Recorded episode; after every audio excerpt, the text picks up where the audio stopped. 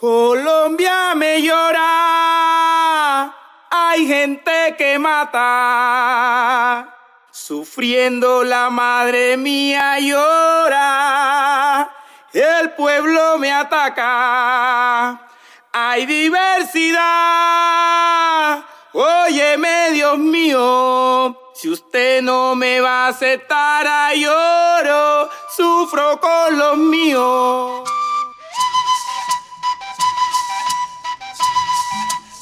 Polifonías diversas. Nociones, historias, luchas y construcción de paz de personas LGBTI en el conflicto armado. Bienvenidos al octavo episodio de Polifonías Diversas. En esta ocasión, escucharemos el relato A nadie le deseo lo que yo viví en la voz de Selena Jiménez desde Barranquilla, Atlántico. Este relato es extraído del libro Entre sueños, ausencias y resistencias, crónicas de vida de personas LGBT víctimas del conflicto armado en Colombia, presentado por Caribe Afirmativo. Bueno, aquí se manejaron dos conflictos armados. Se manejó el de la guerrilla y se manejó el del paramilitarismo. Lastimosamente, yo estuve en medio de los dos. Fui afectada por la guerrilla desde los 16 años y fui afectada también por los paramilitares en el 2005. Me tocó, me tocó retirarme de aquí. Estoy viva porque Dios es grande, porque realmente es muy difícil uno poder sobrevivir a tanta violencia y tanta maldad. Pero bueno, aquí, aquí fue todo muy fuerte. Yo vi morir a muchos amigos, a muchas amigas, gente inocente, personas que fueron muy allegadas a mí, tanto de la población como personas que no son de la población. Vi morir a un compañero de la población que era muy querido para mí. Era la persona que me arreglaba el cabello, que hablaba conmigo, que me contaba sus cosas. Un, joven lleno de vida. Me dolió porque lo mataron una casa antes de donde yo vivía. Me dolió en el alma, pero vi tantas cosas, tantas injusticias, tantas personas sacadas de sus casas para matarlas. Inclusive mataron a un joven amigo mío por equivocación, por llamarse igual a otro joven que también tenía el mismo nombre. A él lo torturaron, mataron a una que fue cuñada mía, la tía de mi hijo mayor. Fue algo tan horrible lo que nosotros vivimos en el territorio que vea, si uno se pone a redactar y a contar todo lo que nosotros pasamos, realmente tenemos que ser, ser muy, muy cuerdos para no perder la cordura y destruir nuestras vidas, porque todo lo que nosotros nos tocó pasar fue algo impresionante. Yo fui afectada por las FARC.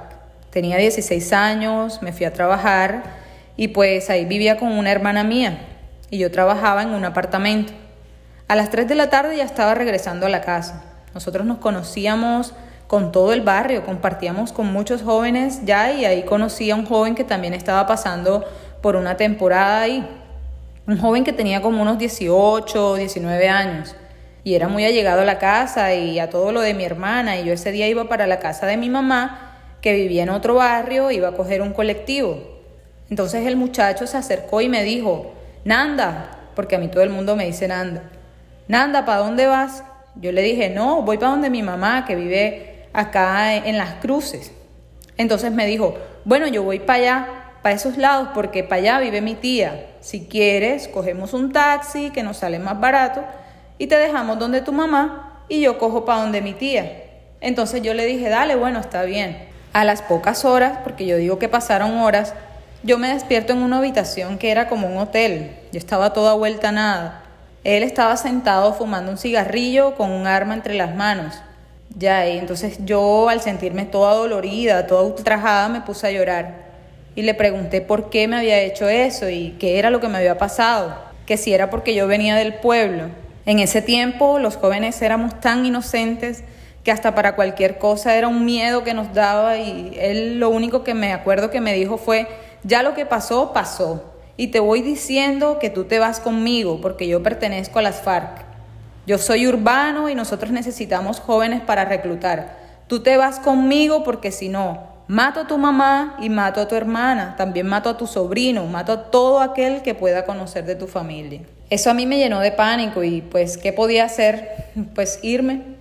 Me fui para allá, para un corregimiento donde hubo una masacre, que él me llevó para allá, para una finca, y ahí empecé a ver un poco de gente, de niños jóvenes y niñas también jóvenes igualitas que yo. Y yo me asustaba y lo trataba de él, y el tipo era como un abusador, todo el tiempo estaba como con maldad, cogía y me apuntaba con su arma, me llegó a apuntar como para matarme y me decía, abre la boca que te voy a matar. Me tocaban, eran cosas que no eran lógicas, y conocí al comandante. Lo conocí y él me dijo, usted viene como mujer de él. Y yo le dije, no, yo no soy mujer de ese cerdo, de esa porquería, yo no soy nada. Entonces me dijo, si usted no es la mujer de él, entonces usted va a pertenecer a nuestra escuadra y viene reclutada. Ya a los 16 años, reclutada, maltratada, abusada, torturada, o sea, de todo. Eso fue en el 90, en el año 1990, porque yo tuve a mi hijo en el 91, a mi hijo mayor que ahora tiene 29 años. Yo salí embarazada de una vez y tuve a mi bebé. Fue algo muy complicado, muy duro, porque usted sabe que esas personas lo que buscan es que los jóvenes no se embaracen y si se embarazan, pues sacarle los hijos, pero yo conté, digo yo que fue con Dios que me ayudó porque me aferré tanto a mi hijo que no permitía nada de eso. La vida, la vida se le destruye a uno porque va uno y uno piensa, yo tenía muchos sueños, me gustaba bailar, me gustaba la danza, me gustaba el teatro, era buena deportista, inclusive yo pertenecía al equipo de fútbol del barrio. Yo tenía tantos sueños, yo decía, yo voy a ser una gran artista, una gran deportista. Uno tiene que vivir tantas cosas que todo lo que uno pensaba o imaginaba se le desvanece y eso es horrible. Pensé tantas veces en que la vida ya no me valía. Quería como morirme. Mi carácter fue cambiando bastante. Ya no me reía, era todo como una oscuridad, una ira como si se me saliera algo de mí, como si se me saliera la niña y entrara una persona muy distinta. Cuando tú coges un arma en tus manos, cuando tú la disparas, cuando tú ves caer personas a tu alrededor, ver morir y estás metida en una guerra tan sangrienta, el corazón se le va endureciendo a uno. Para mí lo único que era importante era mi hijo. En ese momento mi hijo era mi fuerza. Yo veía a ese niño y para mí era lo más grande que yo tenía era esperanza, mi luz, mi estrella, pero es un vivir, eso es algo impresionante. Eso que yo viví, eso que yo viví no se lo deseo a nadie.